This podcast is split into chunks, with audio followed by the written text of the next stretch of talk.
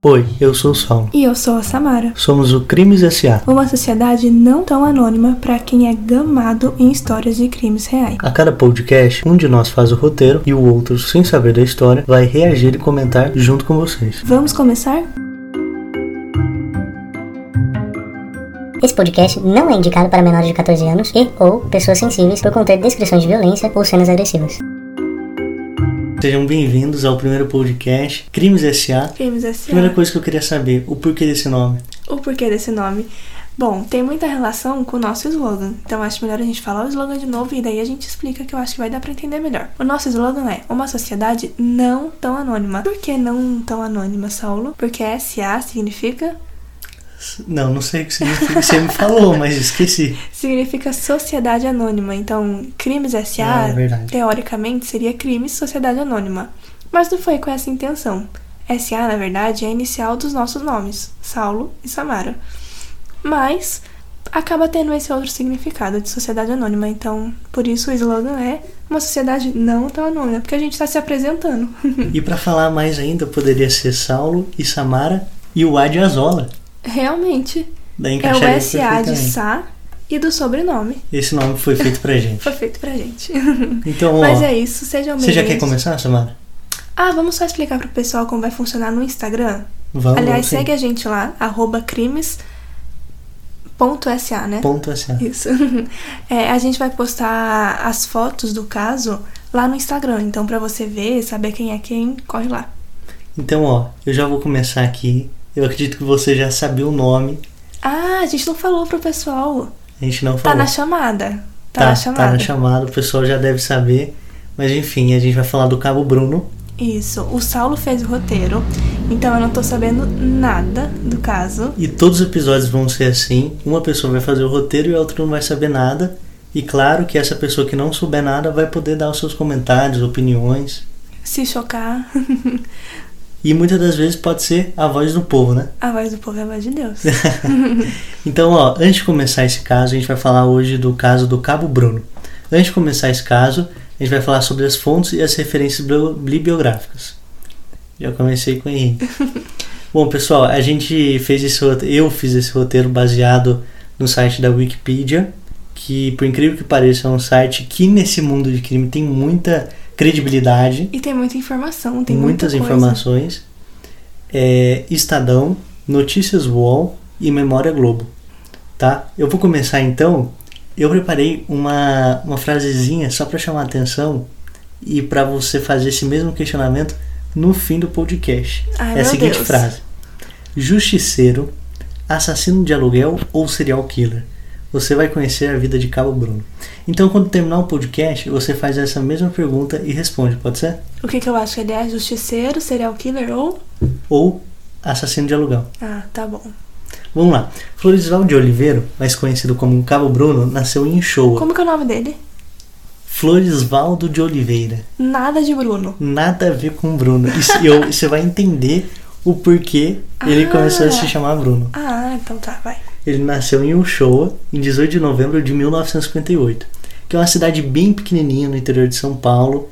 Eu até cheguei a pesquisar, hoje em dia ela está com 10 mil habitantes, Nossa. mas na época, em 1958, devia ser muito menos ainda. Tá, mil, dois mil. É, mil menos ainda. Uhum. É, provavelmente se você não conhecia essa cidade, quem também está ouvindo não conhece, a não ser que mora perto da região. Mas é uma cidade que é perto de São José do Rio Preto, você conhece? Ah, essa eu já ouvi falar. Já é mais famosa. Ele basicamente teve uma infância muito tranquila, assim como qualquer outro menino, ia pra escola e tudo mais. Quando ele se tornou um pouco mais velho, ele se mudou com a família para a cidade de Catanduva. Você conhece Catanduva? Já ouvi falar, sim. que é uma cidade um pouco maior, não é muito grande, mas é bem maior, mais estruturada e tudo mais. E ao certo não existe um motivo pelo qual ele e a família se mudou para lá, mas muito provavelmente ele mudou para lá porque de repente os pais procuravam emprego ou até ele mesmo. Logo cedo ele ficou conhecido como Bruno Bruno. E esse apelido ele é muito legal pelo fato como ele veio. Os amigos da época associaram ele a um alcoólatra da região que se chamava Bruno. E esse nome ficou. Por que associaram ele a Então, associaram, é, fizeram isso tanto em tom de brincadeira, quanto pelo fato que ele parecia fisicamente a aparência do Bruno do Bruno bêbado. Uhum. Exatamente. E devido a isso, a todo mundo chamar ele de Bruno, pegou tanto que até a mãe dele começou a chamar ele de Bruno também. Floresvaldo, E se, né? é, se for comparar um nome grande É, com Bruno, Com- podia chamar de Flores, eu acho que Flores. era mais, né? É. Mas no fim acabou ficando o Bruno mesmo. Ele, depois que ele ficou mais jovem, nos seus 18, 20 anos, ele ingressou então em 1978 na Polícia Militar. Era um desejo dele desde pequeno e ele acabou conseguindo ingressar na Polícia Militar. Hum. E isso durante a ditadura militar. Nossa, então temos aí uma história de um policial. Um policial. Olha, os históricos deles em crimes não são E para quem, e pra quem tinha dúvida, poderia ser tanto um policial quanto uma pessoa do exército. Porque Ah. cabo encaixa tanto nessa, nesses dois tipos de Ah, organização. sim, mas ele é da polícia. Ele era da polícia mesmo. Ah, sim. Então ele ingressou em 1978 na Polícia Militar durante a ditadura militar, com 20 anos de idade. Ah, sim. É, não, não tenho ao certo fontes para saber se ele passou por meio de um vestibular ou se ele realmente só entrou. Acredito que ele só entrou porque naquela época tinha muitas vagas. Então, basicamente, ele entrou e dentro dessa instituição ele foi instruído intelectualmente para que formasse realmente um policial. Só que tem um detalhe: um policial da ditadura militar era um policial, era ensinado, era instruído de ser mais restrito de acordo com a época. Como assim mais restrito? Então, o que acontece? A ditadura militar tem toda essa questão de ter pegado forte com as pessoas, de ter a censura e tudo mais. Violência Violência. Por isso. Então, e restrito seria isso, entendeu? Ah, eles foram ensinados a ser mais severos, assim. Exatamente. Então, é, é, o treinamento dele foi pra ser severo, violento. Se- exatamente. Uhum. Pra causar pavor mesmo, assim, teoricamente em assassinos, bandidos, mas obviamente que às vezes acabava pegando algumas pessoas inocentes e tudo mais, mas enfim, é uma Uhum. questão também da época. Por exemplo, uma medida que foi ensinada pra ele foi que é, tatuagem era sinônimo de bandidagem. Então, Ah. se você visse qualquer pessoa na rua com uma tatuagem, Aí pronto. você associava diretamente à bandidagem. Exatamente, tem essa questão do preconceito, mas também tem a questão que na época era assim um preconceito de tanta pessoa que julgava e também um preconceito da sociedade em não querer usar tatuagem. Então, assim, de certa forma, o, o bandido ou o assassino, ele já não tava muito nem aí com a vida, então ele não ia ter preconceito de nada. Então era uma forma também deles acabarem filtrando, mas obviamente de uma forma muito superficial que não dava muito certo na maioria das vezes. né? Não, claro que não. Até isso é curioso porque até hoje ainda tem um, lance assim, né? Com tatuagem. Sim, E é uma acredito coisa que muito ridícula. Sim, é, acredito que com o tempo isso vai acabando, até porque hoje em dia até policial tem tatuagem. É, acho que hoje é Então- melhor, mas existem casos de, por exemplo, Sim. vaga de emprego e tudo, né? Existe mesmo. Então, é, basicamente, ele teve um bom comportamento como soldado de primeira classe. Então, ele entrou na Polícia Militar e ele não entrou como cabo. Ele entrou como soldado de primeira classe, que na hierarquia da Polícia Militar é o primeiro patamar. Ah, sim. Então, é como se fosse o recruta do Exército Brasileiro. Ah, sim. É o chão de fábrica mesmo. Uhum. É, então, é, depois que daí ele entrou como soldado de primeira classe e ele foi promovido a cabo por ele não ter um comportamento muito ruim.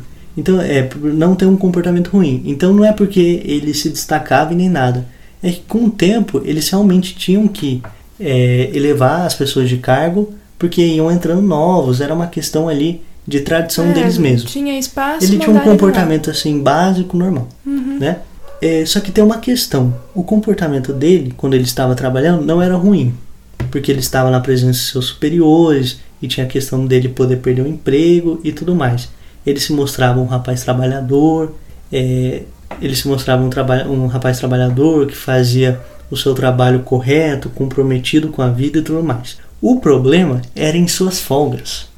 Ah, aí meti o louco. Ele se apresentava como um policial em operação, que isso na polícia militar é considerado crime quando você está de folga e é sujeito a penalidades. Então, se você está de folga, existe sim aquela questão de que se um policial está de folga e acontece um crime do lado dele, ele pode intervir. Mas quando o policial está de folga, ele não pode intervir se não tiver crime. É, fica- E ele já fazia isso. Ah. Então você, por exemplo, chegar numa pessoa para revistar ela, Do nada, Do assim, nada, na sua sem folga. farda, sem Exatamente. Uhum. mas obviamente que ele tinha a questão da carteira do policial, então ele acabava aproveitando Tinha, é, uma isso. autoridade, síndrome Uma- da autoridade. né? Exatamente, ele tinha uma, ele usava de uma autoridade, uma certa autoridade dele. Sim, já deu pra perceber, né? O tipinho, né? já deu pra entender. Então, enfim, é, ele tinha esse jeitão de, de se achar dono de da verdade. Então, é, por exemplo, nesse caso da pessoa que tinha tatuagem, ele já chegava querendo é, é, assim, tirar a pessoa. Enfim, era esse tipo aí que você já conhece. Uhum. Segundo ele próprio, em uma entrevista, daí já de tempos atrás, é, de, de mais recente, ele acreditava que era capaz de julgar as pessoas. Ele até chegou a comentar: chegou em um momento em que eu se sentia na liberdade de olhar para uma pessoa e decidir se ela iria é, e decidir se eu iria ou não tirar a sua vida. E ele já tinha esse pensamento antes de cometer o seu primeiro crime. Ele comentou isso na entrevista. Então, para você ver que em certas pessoas, em certos tipos de situações, elas acabam tendo estímulos para ser serial killer. É, tipo, Então, nesse- ele- não necessariamente você pode estar fazendo errado. Às vezes, um policial, né? Ele Hum. já tem um certo estímulo influen- influenciado já pela sua pelo, pelo- ambiente, pelo né? ambiente e tudo mais. É, isso é interessante. Talvez é, ele já tivesse esse tipo de pensamento e quando ele entrou na academia, com todo o treinamento violento que tinha e tudo, isso legitimou o Ainda mais dele. por ser na ditadura militar, que Sim. tinha essa questão da Que era muito violência. sem limites, né? Exatamente. Então, o seu primeiro crime foi com um rapaz que possuía uma pequena tatuagem de cruz no braço. Você não vai acreditar, Samara. Assim, não se tem informações de como foi ao certo, específico. Mas segundo testemunhas, o rapaz estava andando da rua de noite e um Opala parou do seu lado. Do Opala saiu um rapaz de pequena estatura e muita barba e fuzilou o rapaz com cinco tiros pelo corpo. Pera, o, o menino lá tava andando livremente pela rua com a tatuagenzinha de cruz. Sim, Parou um opala, saiu um monstrão de barba sim, e fuzilou ele. com cinco tiros pelo E ele morreu. Sim. Isso segundo testemunhas. É, depois foi analisado e a perícia chegou à conclusão que realmente foi ele que matou, porque se encaixava muito com as balas, do tipo de arma que ele andava e perfil de altura. o perfil e tudo, né? mais. É, mas não se sabe se realmente aconteceu desse jeito, mas se sabe que foi ele. Ah, pode ter tido algum conflito antes, né? Exatamente. Hum. E após entrevistar a família dessa vítima, o rapaz era apenas um devoto de Nossa Senhora Aparecida. Já tava vivendo a vida em Então, paz. nesse primeiro crime dele, assim, nessa ambição de querer matar bandido e ladrões, enfim, pessoas que, na visão dele, causavam um mal muito grande para a sociedade, ele já comete um equívoco. Causando mal pra sociedade. Um mal pior do que o- quem ele tava julgando. Exatamente. Aliás, isso é interessante esse pensamento dele, né? É, porque mesmo que ele ache que a pessoa tá errada, quem é ele pra matar, né? E aí no pensamento dele, não é que ele vai prender a pessoa, ele já tem que matar, chegar matando. Exatamente. E no fim, descobriram que o rapaz não tinha nenhum envolvimento com o crime. Muito pelo contrário, ele era bem ligado à reli- religiosidade. Nossa, já tô com raiva desse cabo Bruno. Depois Quer disso, dizer, quer dizer, eu já tava com raiva É. antes, agora eu já só tô Só querendo fato a sonha dele. Depois disso, ele matou mais três pessoas, nas quais eram realmente bandidos. Então, ele tinha esse perfil de traçar a característica do tipo de pessoa que ele queria matar. Na polícia militar, foi construída essa ideia muito do bandido é, bom, é bandido morto. Uhum. Então, Tudo errado, né? Porque independente de qualquer um desses aí que ele matou, se, se era, se não era não, não tava nas mãos dele decidir nada e julgar ou não. matar. Até porque se fosse desse jeito, a gente estaria numa sociedade muito pior. Então tem muito que ter esse tipo. primata, né? Então tem que ter esse tipo de organização, mesmo que às vezes aconteça com uma pessoa que é próxima, nossa, parente e tudo mais. Sim. Às vezes, num primeiro momento, a vontade é matar, né? Quem matou um parente nosso. É porque é uma questão pessoal, né? Exatamente. Mas aí, é, Mas é necessário caso ter dele- essa organização. no caso dele, é, ele não tinha nem motivação pessoal, assim. Você faz, é um crime de vingança? Não, não é crime de vingança. Exatamente. E assim, o tempo foi se passando, ele é, começou a ganhar essa fama. E assim, apesar de alguns equívocos algumas vezes, que essa frase é bastante interessante, que apesar de alguns equívocos, a gente está falando de apesar dele matar pessoas inocentes, Fuzilando as pessoas? ele procurava matar sempre ladrões e assassinos que atormentavam a região onde ele morava, que era um bairro que se chamava de Pedreira, na região de Jabaquara, que é uma zona sul de São Paulo, uma região que é mais favelizada, enfim, que é Periferia, né? periferia mesmo. Isso fez com que ele ganhasse rapidamente a fama de justiceiro pelo povo da região. Isso é interessante, porque normalmente o povo gosta do justiceiro, né? E isso legitima mais ainda. Eu só tô comentando. Eu só tô comentando, porque no- normalmente, inclusive e movimentos messiânicos assim na história do Brasil, justiceiro sempre foi. O povo gostava, dava abrigo, apoiava. Porque de alguma forma as pessoas veem no justiceiro um salvador, né? É a construção de um herói, né? É, da um identidade herói. de um herói. Literalmente um herói. Isso. Então, assim, aproveitando toda essa fama, então ele começou a ganhar essa fama, assim, muito positiva na região, mesmo assassinando pessoas inocentes, mas, assim, na maioria ele acabou assassinando mais ladrões e bandidos mesmo. Ele acabou ganhando essa fama positiva pelo povo e aproveitou tudo isso. Então ele fez o seguinte: os comerciantes começaram a contratá-lo para matar bandidos que assaltavam suas lojas com frequência. Olha que interessante. As pessoas senti- viam nele alguma proteção. Não, mas sabe o que é o mais louco? Exatamente. Mas sabe o que é o mais louco? Que ele fazia todo esse trâmite no momento de folga nele, dele. Dele. Então ele tinha a, a vida dele na polícia militar e quando ele saía de folga, ele tinha essa vida meio de, Sei lá, doido. de doido, maluco, mas é, estilo aquele americano lá, o.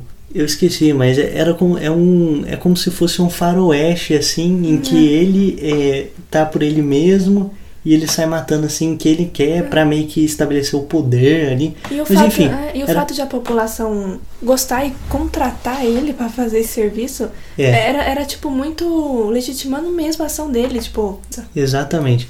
É. Na verdade eram os comerciantes, mas era, era, a população, era a população. né? nele uma Sim. proteção. Isso é, isso é muito perigoso. Porque a pessoa, a, a população começa a ser, sei lá, devota de um cara que. que não tem um- exatamente que não tem nenhum controle que tem. aparentemente está fazendo o bem para a sociedade mas na verdade que se ele não Cometendo mais crime. exatamente mas é, tem uma outra coisa também que se não tiver um controle em cima das ações dele isso pode gerar um conflito ainda maior E sem escrúpulos, total. enfim, é, o pessoal, os comerciantes da região começaram a contratar ele para matar bandido que assaltavam suas lojas com frequência, para evitar toda essa algazarra que às vezes tinha, matava ele. E assim, Contratava ele, né? isso, perdão, matava ele, contratava ele, ele. ele fazia o serviço. E assim, é, muitas pessoas, muitos jornalistas se perguntavam por que, que ele foi, ele matava muitas pessoas e, e depois disso, é, com grande demanda, os serviços dele estavam com muita demanda. Então, se a gente for pegar Gente. nesse mercado, nesse tá- era realmente um livre mercado, porque ele soube monetizar o trabalho dele. né? Monopólio, É, mas- um mas eu- trabalho maluco dele. É, a gente ainda tá na- durante a ditadura esse momento. Sim, estamos ainda Nossa, durante a então ditadura. ainda pior, porque eu, eu imagino que a ditadura endossava isso. Não, depois você vai ver quanto tempo ele fez tudo isso. Você vai Nossa. ficar perplexo. Então, com a grande demanda que ele tinha ali, vamos dizer assim, dos pedidos que os comerciantes faziam para ele, ele chegou a contratar vários ex-policiais Ele formou uma gangue. para né? trabalhar com ele exatamente. E a partir daí ele criou um tipo de milícia, um tipo de uma força individual Armada. armada, que pode-se dizer que era uma mini FARC brasileira. E é, ele conseguiu conciliar isso, como eu falei pra você, com um trabalho como policial durante cinco anos sem ser pego. Então, assim, ele tinha uma habilidade e uma experiência muito grande em fazer qualquer tipo de coisa e não ser pego. Nossa. Até porque ele também tinha o apoio da população. Então meio que acobertava todas as ações dele e tudo mais. E quando a polícia chegava lá, hum, a gente nem sabe quem matou. Para a população, aquilo acabou sendo, ele acabou sendo É, Era um- bom ali, né? Um- É, ela, ele Um era salvador, bom porque, assim, de certa forma, ele mantinha a paz, se pode se dizer assim, né? Enfim, devido ao treinamento que ele aprendeu na polícia, ele sabia se esconder, andava disfarçado muito facilmente. E uma observação muito interessante, e que depois foi uma característica que a polícia acabou pegando ele e o grupo foi que eles andavam sempre com três tipos de carro: um Chevette, um Maverick e um Opala. O interessante desses carros é o seguinte: o Chevette era um carro comum, o Maverick era um carro comum, mas já era um pouco mais caro. O Opala, a mesma coisa, era comum, mas também era um pouco mais caro. Então, assim, mesmo ele ganhando um dinheiro a mais, eles andavam com carros é, de fácil acesso para assim. que realmente não houvesse essa Pra não descoberta chamar atenção, para né? não chamar tanta, tanta atenção. E eles tinham tanto cuidado que eles sempre mudavam as cores desse carro. Então, a cada crime que eles cometiam, eles mudavam a cor do carro. Porque caso vazasse alguma informação da cor do carro deles, Já não era mais já aquela não era cor. mais aquela cor. Ah, entendi. Outra característica do Nossa, grupo mais uma hora acabou, acabaram as cores, né? É, teve que repetir a É. cor de tanto crime que eles cometeram. Mas você vai ficar impressionado também com a quantidade de pessoas que foram mortas. Outra característica desse grupo era andar de vestimenta preta. E você imagina por que eles faziam isso? Não. Andar de vestimenta preta. Bom, não, porque preto não camufla. Não. Não, eles cometiam, é como eu falei, ele fazia tudo isso na folga dele. E muitas das vezes, por exemplo, eu não estou falando de uma folga, por exemplo, do mês. Eu estou falando a folga do dia. Então ele trabalhava, vamos imaginar que ele trabalhava de manhã e à tarde e à noite ele cometia os crimes. Então, de certa forma, pode ser que seja um, um certo, uma certa camuflagem, porque ele cometia os crimes à noite e se vestia de preto. Então, é um tipo de camuflagem. É, mas a grande questão, inspiração por eles usarem preto é inspirado no ator de cinema Charles Bronson, famoso pela série de, de, de filmes Desejo de Matar, aonde Nossa. ele cita isso numa Ainda entrevista criou dele. um conceito ainda pra gangue dele. Sim, ele acabou citando isso numa entrevista e o que me mais destaca pra mim é o nome do filme, Desejo de Matar. Nossa, eu não conheço. É um filme muito antigo, eu não sei se quem conhece deixe nos comentários do Instagram ou compartilha com a gente de alguma forma, mas é, fala sobre um policial. Não, só pelo título já É, só pelo título você já, já percebe como que é, né? Mas basicamente fala da história de policiais e que eles têm essa, esse distúrbio realmente de ser... de- Psicopata, de, matar aham, tudo. Uhum. de sociopata. Enfim, aos 20 anos, 25 anos, ele foi pego. Enfim, aos 25 anos ele foi pego. Ele foi condenado e julgado por 50 assassinatos a 113 anos de prisão. Mas como então, que ele foi pego? ah, assim, não, assim, é, não tem informações Ah. de como ele foi prego. Basicamente, é, o que aconteceu? Começou a, a dar algumas intrigas no grupo de milícias deles. Ah, o delator. Então, algum ah, é, ex-policiais começaram a brigar com ele, ele começou a brigar com ex-policiais. Ele tinha muito essa questão de tudo ser ele. Então, por exemplo, muitas das vezes chegar para matar uma pessoa, tinha toda a equipe, mas quem realmente matava era ele. Ah, Pra você ver essa característica marcante que ele tem. autoritarismo, né? Aham. Então, assim, começou a dar algumas brigas lá na, na, na união que eles fizeram e o pessoal começou, assim, a fazer algumas denúncias anônimas. Então, a é, ex-policial saía do grupo, fazia essa denúncia anônima e os policiais começaram a descobrir. Só precisava de uma prova pra prender ele. Exatamente. Uhum. E não se tem assim ao certo um momento quando o dia, a data, o local que ele foi realmente preso. Mas começaram a ligar os crimes a ele e sempre encontravam uma prova ou outra. Enfim, o que se destaca muito aí é que ele matou 50 pessoas Pelo em um menos, né? intervalo é pela 50 pessoas ou mais Uhum. em um intervalo 50 pessoas que foram comprovadas. Só que pela característica do tipo como ele matava pessoas, você já deve imaginar que foi muito mais. Deve né? ter mais morte que foi atribuída a ele, né? Exatamente. E assim, é, o que destaca muito nisso é o tempo em que ele fez tudo isso. Então ele entrou com 20 anos na Polícia Militar e com 25 anos ele já tinha essa essa Ele foi preso com 25. preso com 25 anos. Ele já tinha esse resultado assim, Nossa. né, Pro mal, o resultado Macabro. era ótimo. Ma- Pro é. mal, macabro nas Nossa. mãos dele, né? nossa, 25 É, anos. Exatamente. Daí depois ele foi preso, ele foi condenado a 113 anos de prisão, que se você for ver, para outras pessoas que cometeram, é, mataram.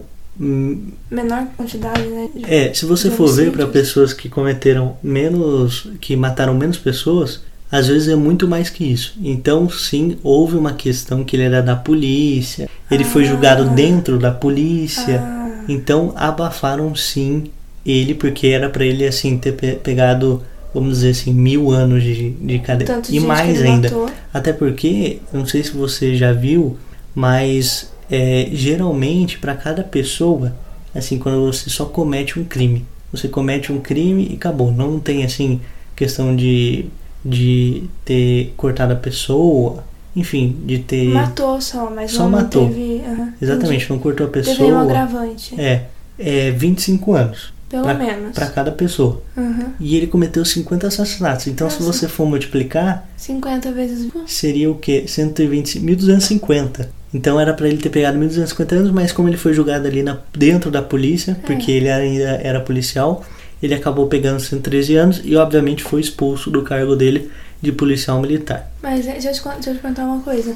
Isso foi durante a ditadura mesmo? Isso foi durante a dita- a ditadura. Então, nessa época, era aquela lei dos 30 anos. Ele não poderia passar que 30 na cadeia, é isso? Exatamente. Ah, tá. E tem uma outra coisa, assim, é, muito obviamente houveram outros policiais assim como ele, não sei se assim, no ponto em que é dele, que ele cometeu muitos assassinatos, né?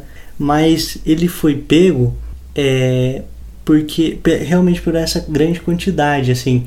Então, em um momento como a ditadura, eles abafavam muitas coisas que Ah, sim. poderiam ter surgido, é, ter ou muitos outros Talvez até, serial por, ah, killers. talvez até por isso não tenha muita informação do inquérito dele, de como Exatamente. É bem difícil né? de encontrar informação sobre ele. Enfim, ele foi preso, né? A partir daí, É, fugiu três vezes da cadeia, o que não é muito comum. Fugiu, mas Fugiu ele foi preso vezes. dentro da polícia militar? E, não, ele foi preso Prisão em, normal, em assim. prisão Ah, tá. É, num tipo de cela especial, porque se soubessem que ele era policial Ai, em uma cela ainda comum, mais fazer o que ele fazia. Exatamente. Então ele foi três vezes preso é, na cadeia. Primeiro foi em uma cadeia de São Paulo, que não se sabe ao certo o nome, justamente pelo fato, como a Samara falou, como ocorreu durante a ditadura militar, as informações são bem escassas. Depois ele foi preso é, em uma cadeia de Goiás e depois que de todo é, depois ele, é, ele foi preso em São Paulo, depois uma cadeia em Goiás, depois no Paraná e para acabar com essa série de é, fugas, fugas dele, ele foi preso na prisão de segurança máxima de Tremembé. Ah, ele tem. Hoje? É, na verdade, eu posso te responder mais pra frente, Ah, tá porque daí você vai saber Spoiler, se ele tá, spoiler. se ele não tá ou se não tem como ele tá. Morreu-se. Não sei, vamos ver. Morreu-se. Enfim, ele ficou preso lá na cadeia, na prisão de segurança máxima de Tremembé. Ele foi preso em 1985. Fiz as contas. Então, ele foi preso em 1985 e a gente pula aqui pra 2008 porque nessa série, nesse nesse inter, é, não, Ah. nesse intervalo de tempo, depois das fugas, ele teve um comportamento assim muito bom. Até tem um jornalista e um repórter que fala que ele chegou aí na prisão, assim, pra visitar a prisão, a prisão de Tremembé. Ah, o jornalista foi visitar. Isso, a né? jorna- o jornalista foi é, visitar a prisão, até mesmo para conhecer a prisão e conhecer quem era preso lá, que desde sempre aquela prisão abriga muitos presos famosos, De- tanto de- pela mídia ou às vezes muito importantes no, por exemplo, no tráfico ou no crime organizado. de alta periculosidade. Exatamente, Uhum. por isso que é Segurança máxima. segurança máxima, que no Brasil acredito que existem quatro, eu não sei ao certo as localizações, mas a de Tremembé é uma delas. Aham. E as outras, por exemplo, você pega qualquer outra cadeia, é apenas uma cadeia. Não, não tem segurança máxima, é, é bem diferente o sistema de segurança. E o jornalista foi lá para, assim, não foi por causa dele, foi lá só para conhecer como funcionava e tudo mais, ia fazer uma matéria é, em cima de como funcionava a cadeia. E quando o jornalista sentou para comer, veio um garçom oferecer para ele um suco. E quando ele olhou pro garçom, era o Cabo Bruno. Ele ficou extremamente assustado e ele conta que foi até uma cena um pouco cômica, porque o diretor que estava comendo ali no refeitório junto com o jornalista acabou achando engraçado é, o Cabo Bruno servir, ser o garçom e servir o jornalista. Ele achou engraçado porque o jornalista fez algumas caras de bocas, assim, no sentido de, pô, é o Cabo Bruno aqui, né? Assustado. Um grande assassinato, um grande assassino, serial killer e tudo Depois mais. vamos tentar pegar o nome do jornalista pro pessoal poder procurar essa entrevista. A Beleza. gente coloca no Vamos sim. É, e só foi um caso aí que aconteceu, Uma eu achei. curiosidade. É, Uhum. foi uma curiosidade, achei legal Não, contar. mas eu, eu no lugar do jornalista, eu acho que eu não tomava o suco, não. Vai que envenenou, sei lá. É. né? Apesar que o histórico dele não é de enven- envenenamento, né? Sim.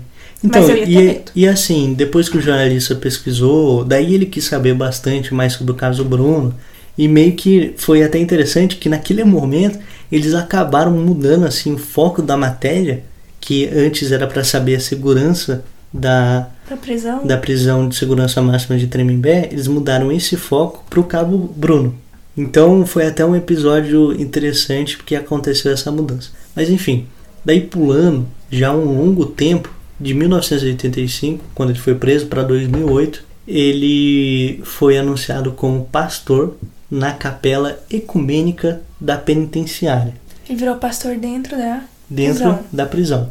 Porque na prisão tem muito essa questão deles influenciarem um preso Ah, a cultos se dentro, né? aproximar de religião, enfim, se, se aproximar a meios que façam com que ele Que não um- pratique novamente os atos criminais que ele praticou. Que tem um valor moral e tudo, né? Exatamente. E ele foi anunciado como pastor dessa capela.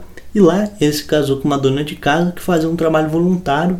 É, ela era uma pessoa assim que fazia um trabalho voluntário normal lá. Ela fazia assim, ela nem era presa, nem tinha cometido nenhum crime. Só. Ela só ia lá realmente para ajudar, Gente. porque na prisão tem muito essa questão Uhum. de das pessoas beneficentes, de doações e tudo mais. Eu não quero julgar, pelo amor de Deus. Sim, O que, que essa mulher com ele? é, parecia que não sabia o histórico. Então, Ela não sabia? Não, não. Pare- parece que Ah, ela é não sabia o histórico, né? Como se ela Gente, eu não soubesse. quero jogar Mas os assim, motivos delas, mas menino, mas assim, é que hoje a gente consegue ter essa percepção de como ele era é, Perigoso, ruim, né? perigoso para a sociedade, assim como um serial killer talvez que não tem nenhuma relação com a polícia. Mas mesmo naquela época, ela era também uma pessoa já mais idosa. Ele já tinha o que? Os seus 50, 55 anos e ela tinha uns 45, 50 anos. Então, mesmo assim, ela ainda tinha aquela ideia do cabo justiceiro que matava bandido, que trazia a paz para a população. Apesar da mídia é, ter notificado, assim, a mídia nacional, a, o público nacional que ele era uma pessoa que talvez poderia trazer Um graves riscos à sociedade, Uhum. ele ainda ficou conhecido por essa fama. Ah, Porque ele sentido. não matava qualquer tipo de pessoa. Era assim, apesar de ter cometido seus equívocos, ele tentava focar em bandidos e ladrões. e as e- pessoas viam isso como justiceiro. Faz Exatamente. sentido. então. E uma outra informação nesse mesmo período, de 2000 a 2008, é que no seu trabalho como pastor, isso aí dentro da penitenciária, tá? Ele tem como Lindenberg Alves como um de seus seguidores. Isso é assim não justifica muito o que o Lindenberg fez, até porque ele já era uma até até porque já era quando o Lindenberg estava preso. Não, Então mas, assim, Mas peraí, peraí. Pessoal, talvez não saiba quem é o Lindenberg. é, foi depois O Lindenberg é o Talvez a assassino. gente pode até trazer esse caso Esse depois. caso. Mas Esse ele, caso é conhecido. é, mas ele foi o assassino e vamos dizer assim, o pivô do caso Eloá, né? É, foi ele quem matou ela, Foi né? ele que matou. E causou todo o terror, matou alguns, matou amigos também, né? Alguns Hum. amigos, ami- Não, acredito que só ela tenha morrido, mas a amiga dela foi, né? foi ferida, causou terror. Teve aquela questão da mídia ter atrapalhado. É, sei, Sônia Abrão, a né? Sônia Abrão, né? Uhum. Que a gente já. É, não vou nem comentar. Mas. Enfim, mas assim, é, esse é o Lindenberg. é, é. E- então ele era. é, o Lindenberg na cadeia isso. é seguidor do Cabo Bruno. É, tem essa questão do seguidor, mas assim, na verdade era uma pessoa que frequentava lá e o Bruno era o pastor. Então, assim, não necessariamente um seguidor que ficava do lado do, do Cabo Bruno, mas uma pessoa que frequentava os cultos aonde o, Cabo Bruno era o pastor. Deixa eu te Enfim, perguntar uma coisa. é, Nesse momento que o Lindenberg conhece ele e vai. O Lindenberg já cometeu o crime? já ele tá preso. ah, já tá Isso aí é preso dentro da cadeia. crime. Ah, tá, é que eu Exatamente. não lembro agora se o Lindenberg já, foi, já tinha sido preso antes. Não, não. Não, foi depois isso do crime é, dela. Isso Ah, é já dentro da cadeia e muito provavelmente deve também ter outros Ah, sim. conhecidos famosos que participaram desse culto, né? Até porque essas atividades reduzem a pena. Então, Ah. às vezes eles realmente forçam. Ó, tudo fim, tudo pastor. Então, muitas Quero ver mesmo é, se é pastor. hein? Muitas vezes pode ser que seja fingimento, mas enfim, não tem prova sobre isso, né? Uhum. E em 2009, daí um, um tempo já depois, um ano depois, né? é, após cumprir um sexto de sua pena, solicitou a conversão para o regime semiaberto. O Ministério Público Estadual pediu uma avaliação psicossocial criminológica, feito em duas etapas e com pareceres favoráveis à progressão de pena, que foi concedida em 19 de agosto. Então ele solicitou que houvesse, né, uma Semi-aberto. um semiaberto para que, obviamente, ele pudesse sair da cadeia. Só que isso foi quando completava apenas um sexto de sua pena. E apesar do regime semiaberto, ainda naquele ano foi-lhe negado o benefício de saídas temporárias. Então, deram. Só que é o Deram seguinte. pra ele o semi-aberto apenas um sexto da pena cumprida. Sim, Um deram. cara que matou mais de 50 pessoas. Sim. Só que assim, é, ainda naquele ano foi negado para ele o benefício, o benefício de saídas temporárias. Então, aconteceu da seguinte forma, Samara. Ele retornava de um culto religioso no município de Aparecida, que para quem não conhece, a Samara, vocês conseguem explicar? É uma cidade muito importante para quem é católico, né? Sim. Por gente, quê? Eu tô, eu tô dando risadinha aqui porque a gente já gravou esse trecho e, e deu, deu bug. Por isso que eu ri, tá? Mas não tô rindo do caso, não. É, Aparecida do Norte é uma cidade aqui no interior de São Paulo. E ela é uma cidade muito importante para quem é católico, porque é onde fica a Basílica de Nossa Senhora, se eu não estou enganada. Se eu falei alguma coisa errada, vocês corrijam a gente lá no, em algum post do Instagram. Mas basicamente é isso. Normalmente as pessoas fazem promessas e aí no dia 12 de outubro, que é o dia da criança e também o dia da Nossa Senhora, as pessoas é, costumam ir para Aparecida para pagar promessa e tudo. Então é uma cidade muito religiosa e muito importante para quem é católico, principalmente. Enfim, ele foi lá para o município de Aparecida e estava acompanhado por parentes, amigos, e basicamente foi da seguinte forma: é, dois homens chegaram a pé e atiraram somente contra ele, não tendo sido anunciado assalto e nem nada. E próximo a, a- esse local havia um, um carro que possivelmente utilizado pelos atiradores na fuga. Isso tudo de pouco mais de um mês depois dele ter saído da cadeia. Exatamente, às 23h30, então era meia-noite. é, atiraram ele e assim, segundo informações, Que dia que foi? Foi dia 26 de setembro de 2012. E assim, segundo informações da perícia e dos policiais militares que investigaram esse caso, esse último, esse a morte dele, o assassino realmente queria só matar ele, até porque ele atirou de cima para baixo. Então, caso não acertasse ele, iria acertar o chão.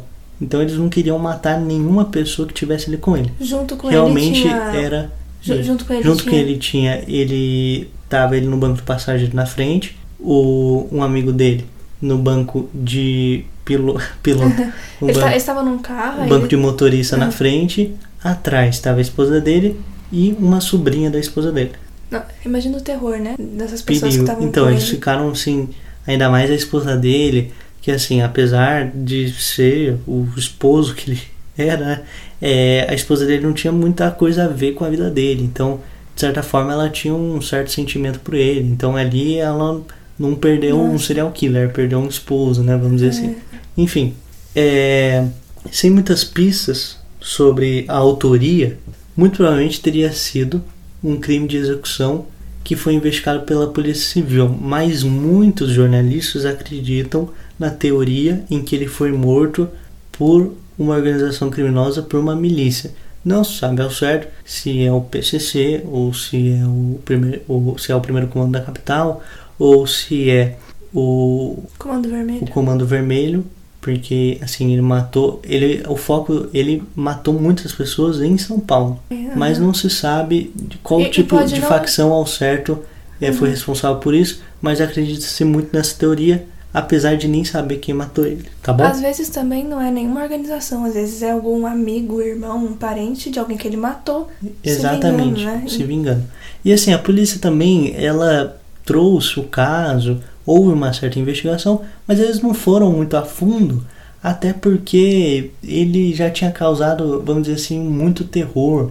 Então, para algumas pessoas, a polícia via como uma coisa boa, outros consideraram uma coisa ruim, porque apesar de tudo ele tinha aquela fama de justiceiro mesmo Uhum. naquele tempo dele. E ele foi morto na mesma hora. O É. pessoal viu, não, não teve nem como, ele levou muitos tiros, apesar de a maioria ser para baixo do é, para baixo do peito, tá? Ah. A maioria foi- não foi nenhum na cabeça, porque se eles tivessem mirado na cabeça, provavelmente poderia ter matado as outras pessoas do carro. E os bandidos só queriam matar ele mesmo. Aparentemente foi Então, foi- execução mesmo. Foi execução abaixo do peito. é, ele sofreu vários tiros e foi levado ao hospital. E os peritos recolheram cápsulas de uma pistola .40, que é uma pistola incomum, porque é um calibre muito Tava grande. no carro ou foi a pistola que. Foi a pistola que atirou nele. Então, é, encontrou cápsulas. Cápsulas é aquele. Ah. Não sei se você já viu em filme. Acho Quando o- a pessoa atira e fica aquele negocinho no chão. Aham. Então, através daquela cápsula, você consegue identificar que Qual tipo que de é arma que é, Ah, qual é a espessura da bala e tudo mais. Entendi. Ponto 40 e uma outra de arma calibre 38. Esse calibre, calibre 38 é um tipo é um calibre que já é mais usado geralmente para assalto. Já a 40, apesar de parecer que é uma pouca diferença, na verdade é muito grande essa diferença. Realmente é- é uma bala muito mais espessa. Enfim, é, acaba o caso por aí, mas eu quero que você responda, responda. Eu quero que você responda. Já estou pegando aqui o, o português do Cabo Bruno, né? Já quero que você responda a pergunta que eu fiz no começo: Justiceiro, assassino de aluguel ou serial killer? Tudo, né? Ele é os três. Os três juntos e chacoalhado. É, ju- justiceiro, assim, não é uma ideia que eu goste muito, pra ser sincera, porque eu não acredito nesse- lance de justiceiro, né? Mas, querendo ou não, ele foi isso. O Ah. povo viu ele assim, né? Até porque aquela frase que ele fala, né, em uma entrevista, que chegou um momento em que ele se achava no poder de que iria tirar a vida de uma pessoa, que ele escolhia a pessoa e ele se achava no poder de tirar ou não a vida dessa pessoa, e já entra uma questão de uma uma divindade, né, É. dele achar que Sim. ele, Sim. enfim, é aquela questão de eu dei a vida, eu posso tirar, que se- teria que ser o Que ele não deu nada. é, que na verdade não tem nada a ver, né? Mas é. Eu não sei, eu, eu acho que de alguma forma ele se encaixa nos três perfis. Eu não acredito nessa coisa de justiceiro, mas ele foi visto assim pelo povo. Então, em determinado momento, ele foi isso, né? As pessoas. Ele foi isso para as pessoas. Assassino de aluguel, não tem nem como. Negar. questionar. Foi um fato, isso não tem nem é, como os comerciantes não contratavam ele pra Exatamente. isso. E serial killer, mais de 50 pessoas, não tem nem. Não tem como nem questionar É. também.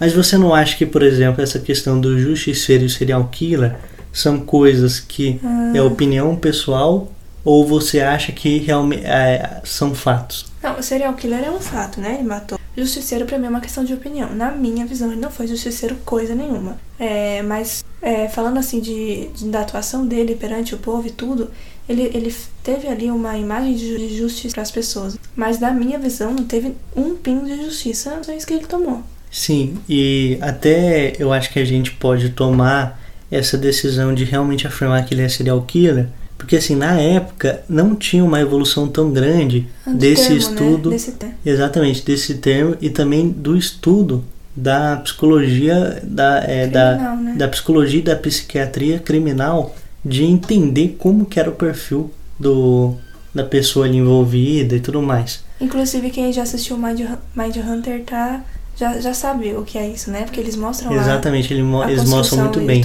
Pra quem não conhece, a série se chama Mind Mind- Hunter, né? Isso, Netflix. M-I-D-H-U-N-T-E-R. Isso, da Netflix, que não tá fazendo público, gente, mas. E assim, é, então, de fato, serial killer ele é, assassino de aluguel não tem nem co- nem como negar, e justiceiro é questão- questionável pra quem acha que ele é. Talvez é, esteja equivocado, mas daí também é uma questão de opinião sua. É E assim, é. se você pegar talvez uma pessoa muito idosa hoje em dia, pode até considerar ele justiceiro e retirar essa afirmação que ele é um serial killer. Mas enfim, daí é uma questão de cada um. Mas É, assassino de ele foi- aluguel, É, é, assassino de aluguel e serial killer hoje, de fato, é uma afirmação. E assim, é interessante que ele não foi utilizado para nenhum estudo sobre psicologia, sobre o pensamento dele e tudo mais. mas tudo indica que ele permanecia com essa Com essa condição. com essa com essa Psíquica. psicopatia, até porque antes dele ser assassinado, mais ou menos uns cinco dias antes, ele deu uma entrevista para uma TV comunitária de Taubaté, onde ele dizia se arrepender de alguns fatos, de alguns crimes, mas de outros não, porque ele acreditava que ele eh, trouxe paz para as pessoas e tudo mais. Isso ele comentou eh, sendo pastor já religioso e não só sendo pastor daquela igreja da cadeia, agora sendo pastor de uma igreja local assim de Pindamonhangaba. É, e segundo o diretor dessa TV comunitária em Taubaté, ele tinha a sensação que o Bruno já sabia que ele seria morto. Por isso que ele deu essa entrevista, é só uma observação, ele não gostava muito da entrevista. Ah, Então por isso que ele deu essa entrevista muito facilmente. O diretor até achou estranho quando ele aceitou de primeiro dar essa entrevista, porque no mundo da mídia eles têm esses contatos, ah, essa pessoa é fácil de entrevistar, ela aceita fácil. E ele era conhecido nesse mundo, vamos dizer assim, de por trás dos bastidores, ele era conhecido como uma pessoa difícil da entrevista. E o diretor dessa TV achou estranho e desconfiou que ele já soubesse que ele seria morto, porque ele tinha essa questão de ficar olhando para os lados, esse distúrbio Ah. de perseguição, mas sabe? será que ele já tá recebendo ameaça? É? Pode ser que ele já teria recebido ameaça. E assim, eu acho que também pelo, pela situação que ele causou, é, ele sabia que talvez não teria uma segunda chance, não né? teria escapatória. Em algum momento, né? E fica nessa dúvida se foi Se vai de qual bicho- milícia foi. Se, se foi o PCC, bicho- se foi o primeiro comando da. Não, se foi, é, se foi É. o primeiro comando da capital, ou se foi o comando vermelho, se foi só uma vingança de ou alguém. se foi uma vingança individual de alguém. Já diz o ditado. Hum. Se correr, o bicho pega. Se... Então a gente termina com essa jeito, frase né? linda sua. Não Você quer jeito falar mais alguma observação sobre o caso? O que, que você achou assim de uma forma geral e resumida? É, achei esse caso muito interessante. É, muita raiva profunda tenho por ele. Apesar de não ter muitas informações, tipo assim, de como foram os Detalhes, crimes né? e tudo mais. Mas a gente tá falando de um contexto de ditadura, então acho É. que isso é compreensível. É, achei o caso interessante. Não gosto do Cabo Bruno. É, acho que as ações péssimas. Passei raiva com ele. E eu só quero falar uma coisa. É, a gente também ouve muitos podcasts de True Crime. E a gente, eu pelo menos, às vezes já tive várias ideias pra mandar de sugestões. Então aqui também vocês podem mandar sugestões. Pode ser no Instagram, no direct. É, a gente vai deixar o link na bio lá com o e-mail. É, a gente vai fazer um formulário pro site também. No momento que esse episódio for postado, tô- tudo isso já vai estar valendo. Então, se quiser dar uma sugestão, vai no direct, no link da bio. E manda pra gente um caso aí que você sabe, que você gostaria de ouvir um pouco mais. Mesmo que não seja muito conhecido, que a gente corre atrás e tudo mais.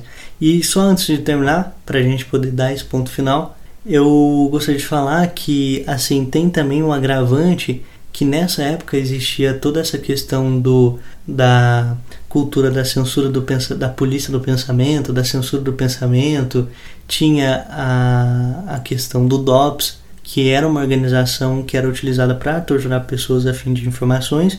Então, é, dá para entender também que o contexto pode ser que tenha sido um gatilho para influenciar toda essa psicopatia que ele causou. Ah, ah, é, eu não sei exatamente como funciona, não sou psicóloga, não sou nada, mas imagino que talvez ele já tivesse, sei lá, uma predisposição e aí todo esse ambiente só reforçou, só engatilhou. É isso aí, gente. É, esse foi o caso do Cabo Bruno. É, assim como eu fiz, a Samara respondeu a pergunta que eu tinha feito no começo do podcast, você também pode responder lá no nosso Instagram, daí você decide É, como você responde. crimes.sa. É, responde bem lá, fácil. ó. Justiceiro, assassino de aluguel ou serial killer? Responde lá se você acha que ele é todos, se você acha que ele é um, se você acha que ele é dois. Isso. Muito obrigado. Um beijo, o próximo roteiro é meu, então. E eu vou estar aqui só de. E Comentando. também comentam aí se a Samara é, tinha que participar mais, se ela não tinha, se eu expliquei mal. É bem importante pra gente saber a opinião de Isso, vocês. Pra gente saber o que melhorar, como seguir, tá bom? E é isso. Um beijo. Um beijo é um ato de muito carinho depois de tanta crueldade. É, olha, realmente. Tchau, tchau. Tchau, gente.